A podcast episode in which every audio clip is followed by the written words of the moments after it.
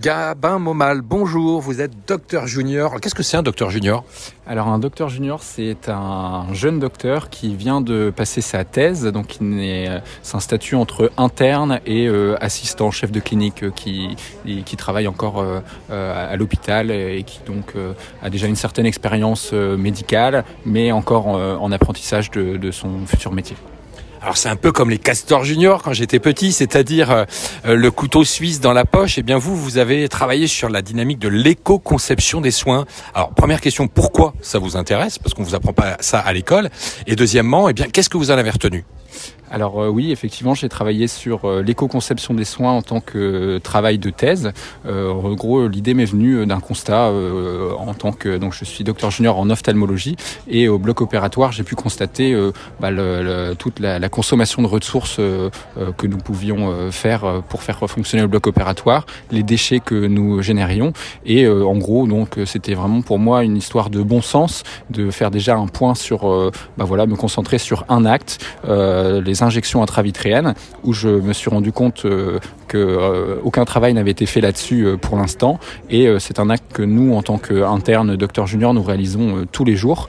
Et je trouvais ça voilà vraiment pertinent d'aller mettre on va dire les mains dans le dans le cambouis pour voir constater les choses et ensuite pouvoir donc réfléchir pour essayer de d'éco-concevoir un soin, c'est-à-dire appliquer les principes du développement durable à euh, la réalisation d'un soin, donc essayer d'optimiser les consommations de ressources, essayer d'optimiser euh, la création de déchets pour voir comment, bah, à petite échelle, on pouvait déjà euh, euh faire euh, améliorer les choses par des, choses pratiques, des choses simples, et essayer de voilà donner des idées aux gens, faire réfléchir pour que, à plus grande échelle, on puisse tout un chacun, bah, en, en, en, apportant notre grain de sable à l'édifice, faire de, bah, pourquoi pas, de grandes choses.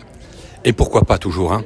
Euh, quelques chiffres, Gabin. J'ai lu votre thèse, elle est passionnante. Déchets, kilométrage, gaspillage. Donnez-nous quelques chiffres marquants que ça puisse parler à vos euh, collègues. Alors, en termes d'émissions de, gaz à effet de serre pour euh, une injection euh, intravitréenne euh, en France, donc on a estimé que on était à peu près 170 kg équivalent CO2 d'émissions de gaz à effet de serre. C'est l'équivalent en termes de, comme si vous preniez votre voiture de Paris jusqu'à Lyon et que vous faisiez demi-tour et que vous retourniez à Paris. Pour un acte de 5 minutes? Pour un acte de 5 minutes, effectivement pareil, en termes de création de déchets, on est en France à peu près à entre 400 et 500 grammes de déchets pour une injection intravitréenne. Et donc quand on extrapole aux 1 300 000 injections qui sont réalisées en France chaque année, on estime que c'est environ 550 tonnes de déchets qui sont générés par cet acte.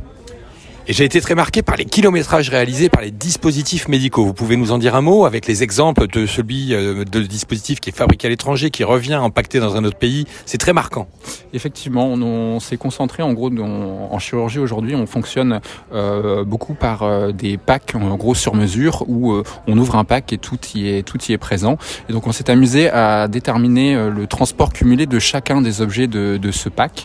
Et donc pour le pack injection intravitréenne que nous, nous utilisons, nous avons remarqué que le transport cumulé de chacun de ces objets représentait 225 000 km. C'est l'équivalent de 5,6 fois le tour de la Terre, puisque euh, la grande majorité de ces objets sont fabriqués en Asie.